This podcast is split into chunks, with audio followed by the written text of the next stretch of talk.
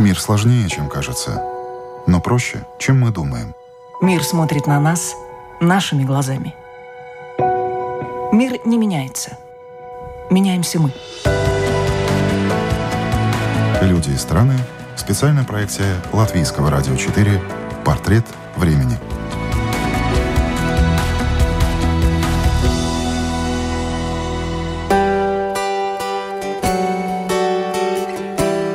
Поддавшись международному психозу по подметанию полок, он тоже отправился в магазин запасаться на случай карантина. Вот только купил не гречку, а 20 ананасов.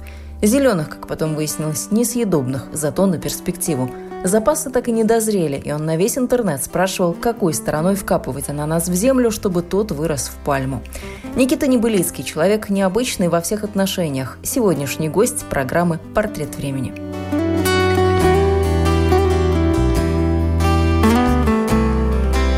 Никита Небылецкий уже давно живет на две страны и также на две страны управляет многоотраслевым бизнесом. В России у него картодромы и молочный завод, в Испании – осетровая ферма, оборудованная по последнему слову техники, за счет чего производят не только рыбу, икру, но еще и электричество на продажу.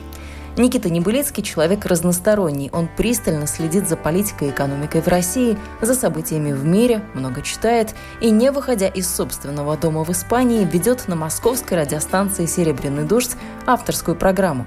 У нас была запланирована личная встреча с Никитой Небылицким, но вмешался коронавирус, поэтому сегодня Никита с нами на связи по телефону из карантина. Во-первых, я, похоже, коронавирусом переболел. Поэтому как бы могу сказать, что заболевание это неприятное, тяжелое, ну, в моем случае не смертельное, но лучше им не болеть. Во-вторых, совершенно очевидно, что коронавирус нужно было побеждать путем введения карантинов, только надо было это сделать на гораздо более раннем этапе и примитивно закрыв возможность китайцам приезжать в Испанию после того момента, как стало понятно, что у них там какая-то бяка творится. Вот. То есть надо было закрывать Испанию, я думаю, что где-нибудь числа 20 января. Тогда бы, конечно, это не было в таких громадных масштабах, как сейчас, и столько народу бы не умерло. Людей дела, к которым относится и Никита Небылицкий, сейчас волнует прежде всего экономика и потрясения, которые она переживает.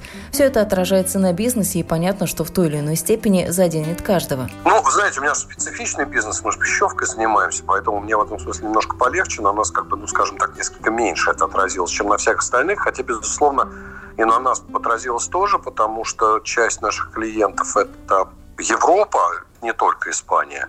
И, следовательно, нам нужно товар возить, а с доставками, ну и поначалу были большие проблемы, когда только-только это началось, а потом совсем стало плохо, потому что я же живую рыбу произвожу, и, соответственно, мне нужно эту живую рыбу живую возить, например, в Польшу. А для того, чтобы ее везти в Польшу, нужно по дороге делать так называемая процедура, она называется проливка, то есть когда вода меняется вот в этом э, специальном грузовике, который везет рыбу.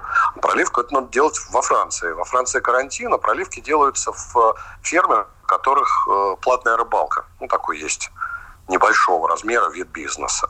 Вот. А они, естественно, все позакрывались, все эти карантины, потому что они публичное место. Поэтому в этом смысле мы, на нас несколько это отразилось. Но у нас розница достаточно большая, поэтому мы как-то меньше страдаем. Плюс, безусловно, вот эти все пакеты, которые попринимала Испания по помощи бизнесу, ну, это прям серьезное подспорье, и они ускорили и все дотации, которые как и так дают, но просто раньше это было довольно тяжело по процедуре получать. Сейчас, конечно, стало гораздо проще. Но частично бизнес у вас также и в России. В России сейчас мы наблюдаем, какая ситуация происходит. Там непонятно были сначала каникулы, потом карантин, самоизоляция. Там уже не очень понятно, что происходит. Вот как там ваш бизнес себя чувствует? Никак он себя не чувствует. Я его законсервировал и жду, когда кончится вся эта история. Но а, мне вообще совершенно не нравится с точки зрения того, как властные структуры это все организуют, потому что, понимаете, когда карантины, когда введено чрезвычайное положение или чрезвычайная ситуация, это, в общем, есть основания для того, чтобы юридически производить какие-то действия. Ну, к примеру, вот там в той же Испании, например, система такая. Если у тебя нет бизнеса, то есть вот бизнес встал, все.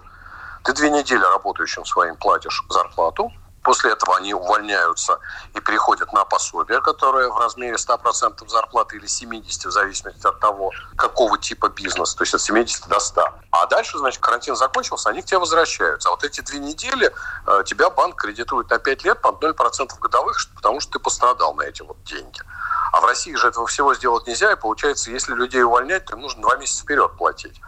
А если бизнес не какой-то огромный, не занимается торговлей сырьем, то я что-то сомневаюсь, что у всех лежит вот так вот в заначке такое количество денег в компании, чтобы можно было взять и выплатить всему персоналу за два месяца вперед. Но таких компаний немного. Поэтому как бы вариантов два. Либо у тебя, получается, работают люди, причем непонятно какой срок. Мы же не знаем, сколько времени в России продлится вся эта карантинная ботва. Она может продлиться месяц, она может продлиться два месяца, она может продлиться три месяца. Ну, я, например, своим просто плачу зарплату и все. Потому что, ну, я их знаю уже, они у меня работают 30 лет люди. Ну, что я с ними теперь сделаю? Просто выгоню, у меня рука не поднимется.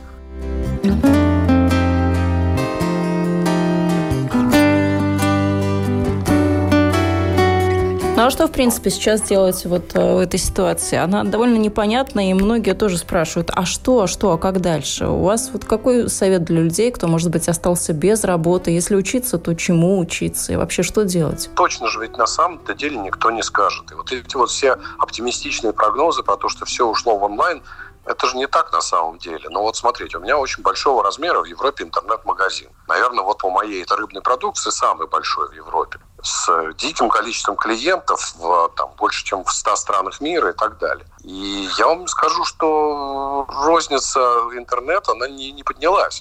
То есть у людей стало больше заказов, но при этом меньше денег. Соответственно, цена чека упала. И суммарно это, в общем, одно и то же. А что будет дальше после кризиса, не знает вообще никто, потому что все же изменится, мир изменится после кризиса после коронавируса. Поэтому так вот сказать, учитесь на то или учитесь на это, я, например, считаю, что нужны прикладные профессии. Я во все эти вот онлайн-истории, типа там менеджер, там онлайн-курсы какие-то, все это я не верю. Я считаю, что вот кто будет востребован, люди, которые умеют работать на 3D-принтерах, люди, которые умеют там на фрезерном станке пятикоординатном работать, то в 3D-инженерии умеют работать. То есть все люди, у которых есть а, прикладное какое-то ручное умение.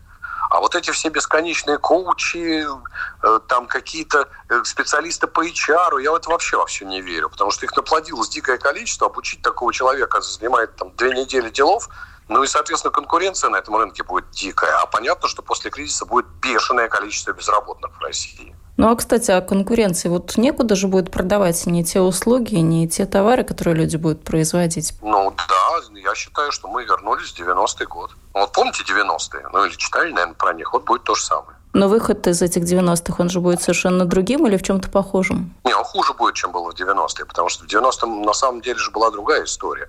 В 90-м был огромный финансовый навал за счет того, что тогдашний Верховный Совет э, и потом Дума противовес президенту, это в их было полномочиях, допечатывало бесконечное количество денег, было дикое количество денег, но при этом одновременно был товарный голод. Из всех-то дел, что нужно было? Нужно было запустить внешнеторговую деятельность. Люди мешочниками, мешочники потащили из Турции, из Польши товары, экономика перезапустилась. Сейчас ситуация абсолютно обратная. Сейчас товар есть, а денег нет. И это самый большой, наверное, из всех, что только можно придумать, видов кризисов. Как из этого будет Россия выходить? Ну, посмотрим. Если прекратятся вот эти все истории, когда у нас нефтяные компании имеют влияние на внешнюю политику, одна конкретная нефтяная компания, и для нее важно не бизнес, не поступление налогов в казну, а какие-то там личные амбиции, чтобы кому-то там шпильку вставить, а потом вдруг выясняется, что они даже этого сделать не смогли и вставить. Ну, если это продолжится, то никуда мы не выйдем. Тогда мы съедем опять до 50 долларов в месяц среднемесячной зарплаты и для людей, которые будут завидовать уборщице откуда-нибудь из Швеции. А если мы к нормали вернемся обратно, все-таки начнем технократически относиться к, к окружающему нас миру и не писать против ветра, то в этом случае я думаю, что экономика ну, лет за 7, за 8 восстановится. Нас ждут очень плохие 7-8 лет. Нынешнюю ситуацию в России Никита Небылицкий описывает как социально-политический кризис. На горизонте маячит пропасть, куда вот-вот из-за коронавируса скатится малый и средний бизнес. А решение главы Роснефти Игоря Сечина выйти из переговоров с ОПЕК обрушило нефть, рубль, лишило россиян существенной части зарплат, а Кремль – привычного источника денег для помощи населению ровно тогда, когда эта помощь срочно понадобилась.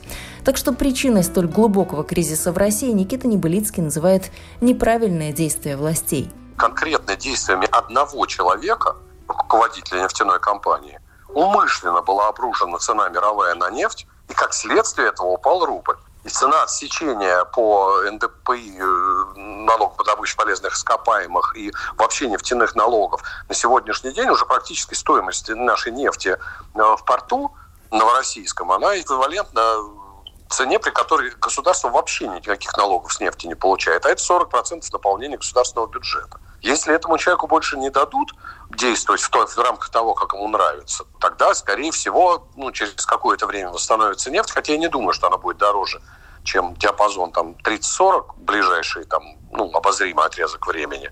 Но, тем не менее, она сколько-то восстановится, сколько-то восстановится курс, потому что у нас при курсе 80, например, э, рублей за доллар, большая часть обрабатывающей промышленности становится убыточная, потому что вся обработка ведется на оборудовании импортном. В результате стоимость поднимается, товара в рублях, а у людей-то рублей больше не становится, они его купить не могут.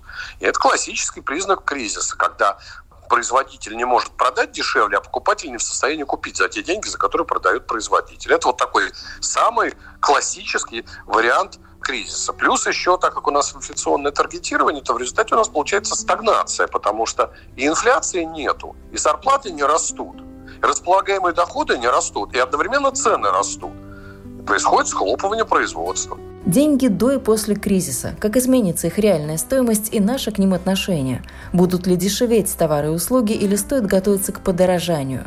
На ситуацию после кризиса, когда очень многие отрасли начнут постепенно, шаг за шагом приходить в себя, Никита Небылицкий смотрит с точки зрения предпринимателя и без иллюзий.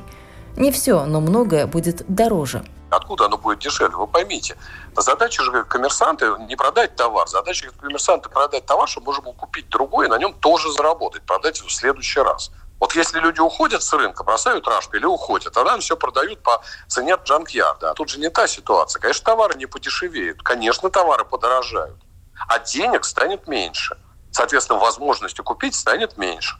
В результате с рынка начнут уходить игроки, ну и это сатара, это сатара в России на сегодняшний день дико дорогие продукты. Вот если взять вот там в Испании, например, посмотреть, сколько продукты стоят, даже вот по этому выросшему курсу, то с удивлением обнаружишь, что дешевле все. Дешевле сливочное масло, дешевле молоко, дешевле яйца, дешевле хлеб.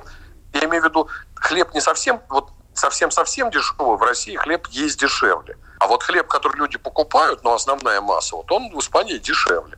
Ну и так далее. Это от чего происходит? Это происходит от неэффективной экономики. Откуда эта цена берется? Это же не кто-то конкретный наживает вот на этом сливочном масле больше всех. Просто в килограмме сливочного масла сидит не только прибыль производителя и того, кто это все реализует через сеть, но еще огромное количество людей, которые являются в чистом виде нахлебниками, которые вообще ничего не делают, но они в этом процессе сидят. Если раньше не сами деньги, а их количество многим в России позволяло жить на широкую ногу, тратить не особо задумываясь о том, что же будет завтра, то сейчас деньги стали предметом выживания. Есть накопление – хорошо, нет – придется как-то выкручиваться. Отношение к деньгам не поменяется. Вот раньше в стране процентов 40 человек жило только на то, чтобы прокормиться. А сейчас будет процентов 80 человек жить только на то, чтобы прокормиться – у них вообще ни на что другое хватать не будет. Мы вернулись в 90-й год, даже не в 91-й, а в 90-й. Вот эти все расчеты, что ну мы же пережили кризис 2008-го, это детский сад все был. И 98-го года кризис, и 2008 года кризис, и 2014 года политический кризис, и 2016 нефтяной. Это все детский сад был. Это вообще несравнимо с тем, что произошло сейчас в стране. В стране произошел экономически идеальный шторм. При этом он абсолютно рукотворный. У этого шторма есть конкретный автор. Но вы не любите Путина, это понятно. Я, я не про Путина. Я про Сечина. На самом деле, а кто Сечина назначил? Я стесняюсь спросить. Дело не в том, люблю я Путина или нет. Знаете, я обычно девушек люблю. Но, э, знаете, я вот вижу там, что Путин делает. У него что-то получается, что-то не получается. В качестве президента он меня не совсем устраивает. Но то, что делает Сечин, это, извините, абсолютное зло.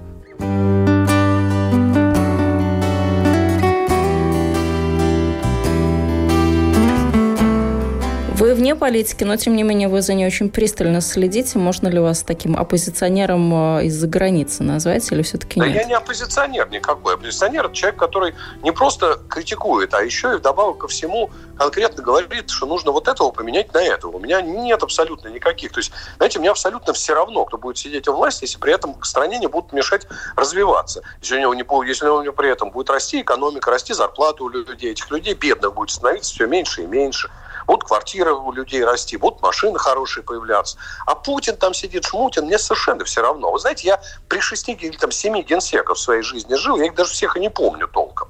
Вот честное слово, поэтому какой я оппозиционер? Я не оппозиционер, я реалист. Я вижу, что творится со страной. Я вижу, что у кого-то есть амбиции, в результате этих амбиций страдает народ населения. А конкретно кто там сидит сверху, мне ну совершенно до левой пятки.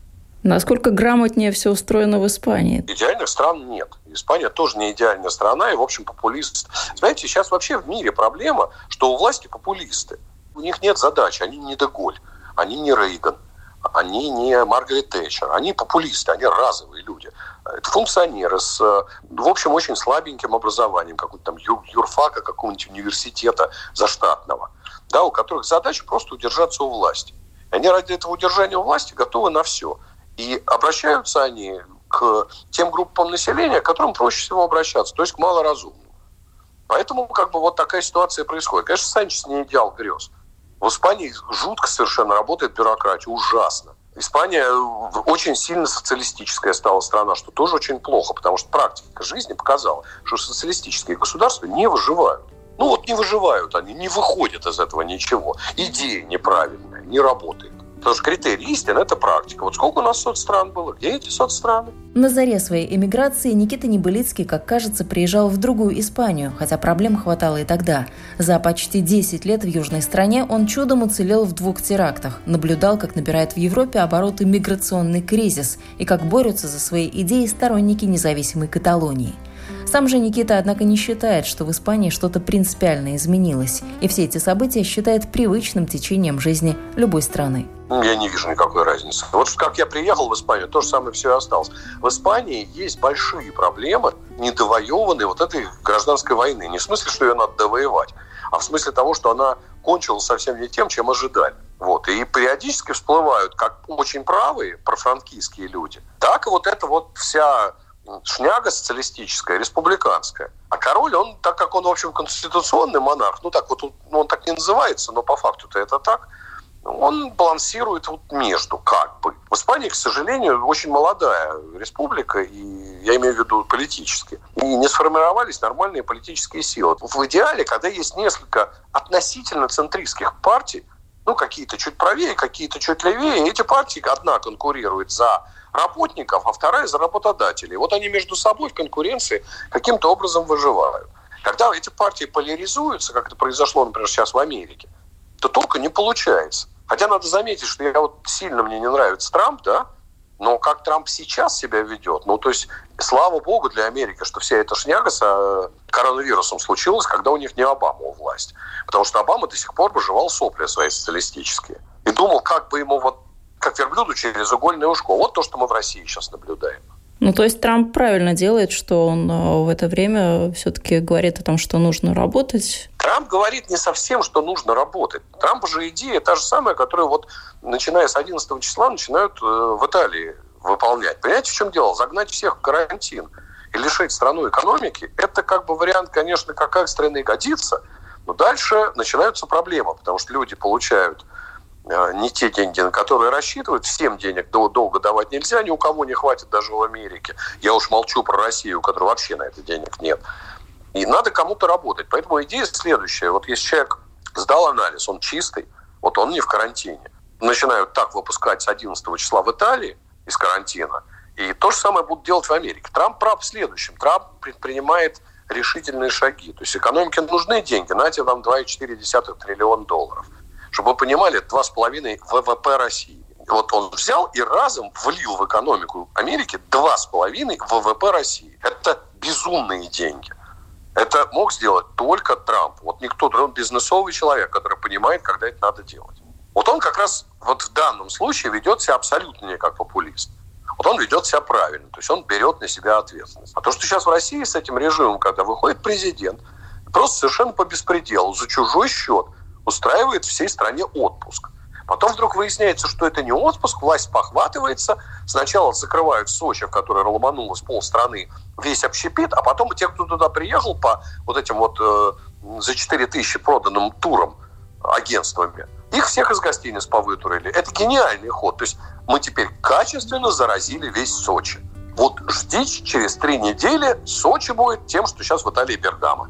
Вот это вот, извините, как называется, кроме как жевать сопли? На волне нынешнего кризиса подрыв доверия к властям неизбежен, уверен наш собеседник.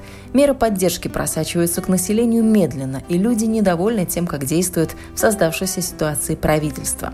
Россия, как и Испания, здесь не исключение. Лидеры стран очень скоро начнут терять политические очки пару недель после карантина, и Санчес это будет, как у нас вот есть тосканский виноградарь безработный, в России по имени Дмитрий Анатольевич. Вот также будет безработный Санчес. Санчес все. Очень много потеряет российская власть в очках. Я вообще не очень себе понимаю, как они собираются дальше проживать вот следующий год с точки зрения а, внутриполитической. Ну, потому что вот надо было очень постараться так все сделать неправильно. Но, тем не менее, сокращать вот этот аппарат чиновничий никто не собирается же. Проблема не в чиновничьем аппарате, там все неправильно себя ведут. Неправильно себя повел Путин в этой ситуации с коронавирусом. Неправильно себя ведет Собянин. Это, извините, что за организация такая, которую сейчас возглавляет Собянин? Какой-то общественный комитет по борьбе с коронавирусом. Почему по беспределу, просто по беспределу, без всяких на то законных оснований в стране вводятся ограничения свобод, э, базовых свобод граждан? Вопросов нет. Примите ЧС, ЧП. У нас в 68-м федеральном законе это все прописано. Но если принимать ЧС, ЧП, то государство на себя должно будет брать обязательства по ипотеке. Весь форс-мажор по невыплаченным арендам. А кто у нас самый крупный арендодатель в стране? А у нас самый крупный арендодатель для бизнеса в стране – государство. Вы меня извините, но это где такое видано? Когда государство отправляет насильно страну на неделю в отпуск, заставляя платить бизнесменов за это время зарплату – но при этом само отличнейшим образом 13% с этих бизнесменов продолжает наживать с той зарплаты, которую вот так по беспределу их заставляют платить. Это вообще что за дичь такая, вы извините меня? Вы думаете, это все вот так вот проскочит мимо, это никто не запомнит? Это очень хорошо запомнит. А через два месяца, когда вот из этого карантина начнут выходить советские граждане, у которых накоплений нет, и которые вообще-то в этом карантине просто лапу будут сосать, им кушать будет нечего, за квартиру нечем платить. А показуха это вся, что мы типа будем давать кредиты тем, кто потерял. Ну и тут выясняется, что да, кредиты на зарплаты малым предприятиям давать Сбербанк и ВТБ будет, но не на зарплаты, а на зарплату в виде МРОТа. Вы попробуйте, наймите человека в Москве на МРОТ. И только тем, у кого зарплатный проект в Сбербанке или в ВТБ. А всем остальным, извините, подвиньтесь. Это вот как называется? И вы думаете, это власти потом не припомнят? Еще как припомнят припомнят, но судя по тому, что уже много лет ничего не меняется, почему нужно ждать перемен сейчас? Потому что много лет у власти, в принципе, не было особых кризисов. Власть себя замечательнейшим образом много лет выползала. Сейчас она не выползет. Экономически не выползет. У власти нет денег. При цене на нефть, как сейчас, там 18 за нашу Юрлс долларов за баррель, всей вот этой вот мифической кубышки, которая вовсе не факт, что вообще еще есть. В лучшем случае хватит недель на 12. Ну, такие это, нерадостные прогнозы. Это обычная арифметика. Вы почитайте интервью, которое замминистра энергетики дал он три дня назад РБК. При цене 25 они рассчитывают, что золотовалютных резервов должно хватить от 6 до 12 месяцев. Но это при цене 25. А сейчас цена от 18 до 12. При этом хватит совсем на мало. И еще раз, это без учета расходов на кризис. Ну вы представьте сейчас, сейчас нужно будет половину населения страны посадить в карантин. Соответственно, оно не будет получать зарплаты, зарплат не будет платиться НДФЛ, не будет ничего вырабатываться, не будет платиться НДС с того, что выработано и продано. Очень сильно сократится торговля десятикратно. Ну, посадить на карантин тоже, как мы видели, довольно сложно. первые вот эти выходные, когда все поехали массово на шашлыки, показали...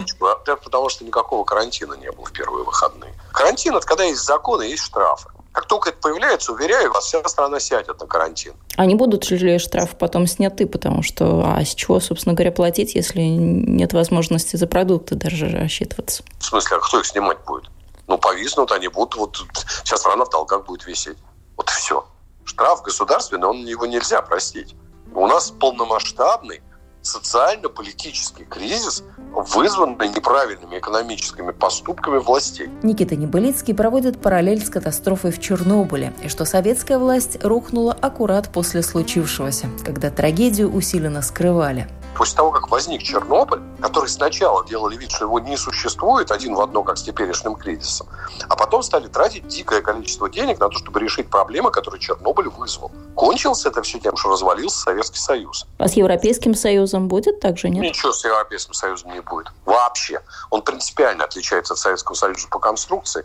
Вообще ничего не будет. Это совершенно другая экономическая формация, вообще по другим принципам построен которая выгодна всем участникам марлезонского балета. Ничего с Советским с Европейским Союзом не будет. Просто многие на этой волне ему тоже предрекают развал. И... Да, ну глупости предрекают. Это, знаете, есть, вот, есть определенное количество евроскептиков типа Липен, у которых вообще нету никакого электорального рейтинга. Они вообще никому не нужны. И вот на ухудшение экономической ситуации обычно вот такие популистские режимы, которые придумывают себе, и там вот, ну, знаете, как Пучдемон, например, в э, Каталонии. Это вот в чистом виде популизм. Причем я встречался с человеком, который у Пучдемона планировался министром финансов. Я ему конкретный вопрос задал. Скажи, чувак, а какие у тебя деньги будут? Ну, как называться будут? Он говорит, у нас будет евро. Я говорю, кто тебе евро-то даст? Нас возьмут Евросоюз. Ну, то есть вот популисты абсолютные. Да нет, никуда Евросоюз, конечно, не развалится. Вы что? Китай первым вступил в период замедления экономики и обещает первым из него выйти. Единственное, что может Китаю помешать, это экономический кризис в Европе. Евросоюз из-за карантинных мер находится в рецессии, из-за чего покупательная способность резко упала. К тому же поставить под удар грандиозные планы Китая может и всеобщая ревизия системы труда. Китай покоронил свою экономику потому что выяснилось, что очень много чего можно производить дома ничуть не дороже, чем в Китае. А при этом у самого Китая огромный совершенно экономический провал в размере двух месяцев, гигантского размера. Причем реально у него даже не двух, а больше, потому что он сначала пострадал от того, что он ничего не производил два месяца, а теперь он страдает от того, что все его покупатели сдулись на два месяца. Но оттуда и до этого какие-то производства переводили в другие страны. Ну, понимаете, современное производство – это же такая интересная штука, она очень быстро переводится. Вот смотрите, пять команд Формула-1, вот казалось бы, да, спортивные команды, создали консорциум, и производят по тысяче аппаратов ИВЛ в день.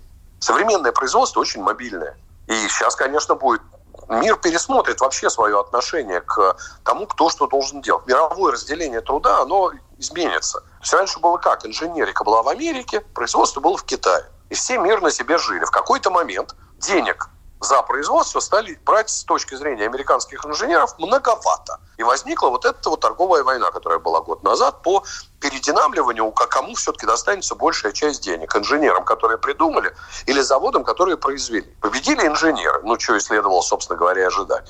А в результате этого кризиса еще и выяснилось, что и заводы, в общем-то, в Китае не особо нужны в таком количестве. А Китай сам по себе, он, он, он не может работать на свой рынок. Ему нужны богатые рынки. Богатые рынки это что? Это либо Евросоюз со своими 550 миллионами жителей, либо Америка со своими 330. То есть это люди, у которых есть деньги, которых много. Россия для Китая не является рынком. В России живет 140, там, условно, 6 миллионов человек, это еще если правильно посчитали. И у этих 146 6 миллионов нет денег. Ну вот теперь сравните тот рынок и этот рынок. И из этого ваш следующий вопрос, а с кем будет дружить Китай? Китай будет дружить с тем, с кем ему выгодно дружить с теми, кто ему может принести доход. Например, Америка с Европой, которых 800, э, почти 900 миллионов, у которых есть деньги. А не Россия, у которой 146 миллионов и денег, у которой нет. Все просто, мир очень рационален. Ну вот многие сейчас говорят, что я перестал понимать, что происходит. Вы про себя так не можете сказать. Не, абсолютно не могу. Я понимаю, что происходит. Более того, это на самом деле было ожидаемо. Только непонятно было, что будет являться триггером.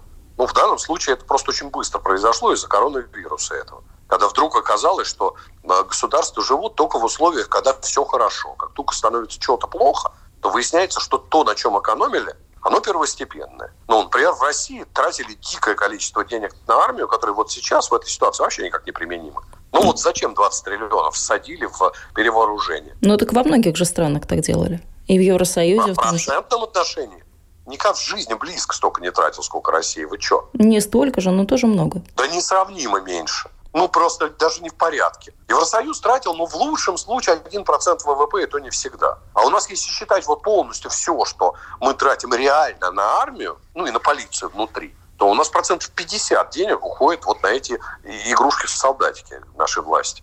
Абсолютно бессмысленные, потому что, ну, вот случилась действительно ситуация вот серьезного вызова. И зачем нужна вот эта вот вся ботва с этими всеми Посейдонами и так далее? Кому сейчас до того, чтобы на нас нападать, вы меня простите? То есть, соответственно, получается, целеполагание было неправильное.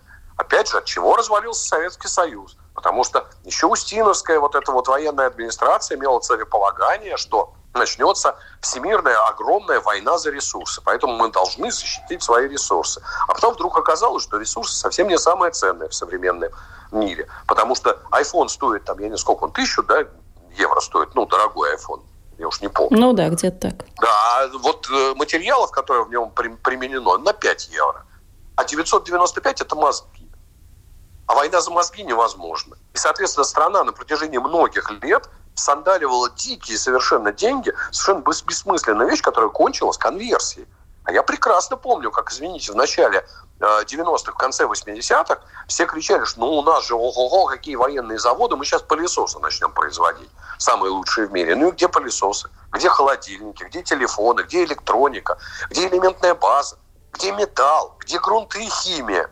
Где геологоразведка? Где материалы? Где это все? Кроме сырья мы ничего не производим. И то сырье, редкоземельные металлы, кто производит? Китай. А почему не мы? У нас территория, извините, одна восьмая часть суши. А потому что геологоразведка их не нашла. Ну, вот так случилось. Еще об одной вашей ипостаси давайте поговорим. Вы радиоведущий, это тоже очень интересно, и нам интересно, как а, с точки зрения а, коллег у вас это узнать, и с точки зрения радиослушателей тоже интересно посмотреть на то, как можно жить на две страны. Вы живете в Испании, а вещаете на Россию, то есть вы на «Серебряном дожде» ведете программу. Как это возможно? Ну, сначала, когда я только-только начинал вести программу, была программа Prime Time, она была а, в то время, когда сейчас вот Потапенко как раз – и я летал в Россию. То есть я в э, понедельник ночью улетал в Россию, а в четверг вечером возвращался обратно в Испанию. Соответственно, вторник, среду и четверг я вел эти свои 4 часа в день, ну и потом возвращался. А после того, как выяснилось, что я совсем уже выжился, как лимон, потому что ну, 5 лет вот так вот существовать довольно тяжело. Вот. Я некоторое время не работал, и вот сейчас у меня ежедневная программа на «Серебряном дожде», которую я веду из Испании. То есть вы сидите дома, у вас студийное оборудование? Да, у меня студийное оборудование, у меня специальное тут устройство, которое умеет через интернет передавать звук, так что он не как в скайпе, когда ну, в общем, такого среднего качества, а когда оно действительно высококачественный, этот звук. И вот я так вот вещаю, при у меня прямой эфир, то есть у меня висит на компьютере скайп, я вижу студию, если у меня гости приходят, у меня видно все смс-звонки, которые приходят, а по отдельному каналу я вещаю, соответственно, вот в Москву. То есть то, к чему вот наши коллеги с вами, журналисты, пришли сейчас, когда многие работают из дома, дистанционно, вы к нему, к этому повороту событий были готовы уже задолго. Давно, да. Я думаю, что вообще на самом деле после как раз вот этой истории с коронавирусом вообще все радио, они к такому формату придут, потому что ну, в реалиях жизни просто нет смысла держать такого размера студию, столько людей, тратить время, ездить. То есть это вот можно делать так, как делаю я, это проще. И, ну и, собственно, мы вот с гостями тоже научились. То есть гость стоит монитор, он видит меня, у меня стоит монитор, я вижу его. Мы как-то прекраснейшим образом коммуницируем, когда ко мне кто-то приходит, и как бы это вообще без проблем. Так, конечно, гораздо удобнее, потому что ну, драматически меньше времени уходит на бессмысленные процессы, а зато очень много времени получается на то, чтобы там, подготовиться к эфиру. То есть то время, что я раньше ехал на радио, я как раз за это время успеваю к эфиру подготовиться. И еще один, наверное, вопрос вам задам по бизнесу, тоже интересно. Вы говорили о том, что вы никогда не делаете бизнес в одиночку, делаете бизнес с проверенными людьми, и также друзья у вас обычно такие вот долговременные, долгосрочные, чуть ли не с детства. Не, у меня действительно, у меня всю жизнь весь мой бизнес. Я никогда не делаю бизнес в одиночестве, потому что считаю, что у меня специфичный характер. Я, во-первых, жесткий достаточно, а во-вторых, увлекающийся. И обязательно нужен человек такой рациональный, который будет меня приводить в чувство. Поэтому я всегда делаю партнерский бизнес, в котором у меня доля такая же, как вот у моего партнера, и очень внимательно прислушиваюсь к партнеру. А как следствие этого мне нужен человек, которому я доверяю, которого я считаю умным, которого я считаю порядочным и так далее. Никогда вас э, не подводил этот принцип и дружбу, и деньги объединять? Нет, смотрите, тут же все очень просто. Деньги же нужно просто делать так, чтобы тебе деньги считал профессиональный человек, надо бухгалтер нанимать. И тогда никаких скандалов не будет. Вместе нажили, вместе попали. Вот, собственно, и все. Напомню, многоотраслевой предприниматель Никита Небылицкий был нашим собеседником сегодня. В Испании или в России, но хочется надеяться все-таки на личную встречу в скором времени, тем более, что тем для разговора осталось еще очень много. Ну а на этом все. Вы слушали программу «Портрет времени». Меня зовут Яна Ермакова, и я прощаюсь. До новых встреч.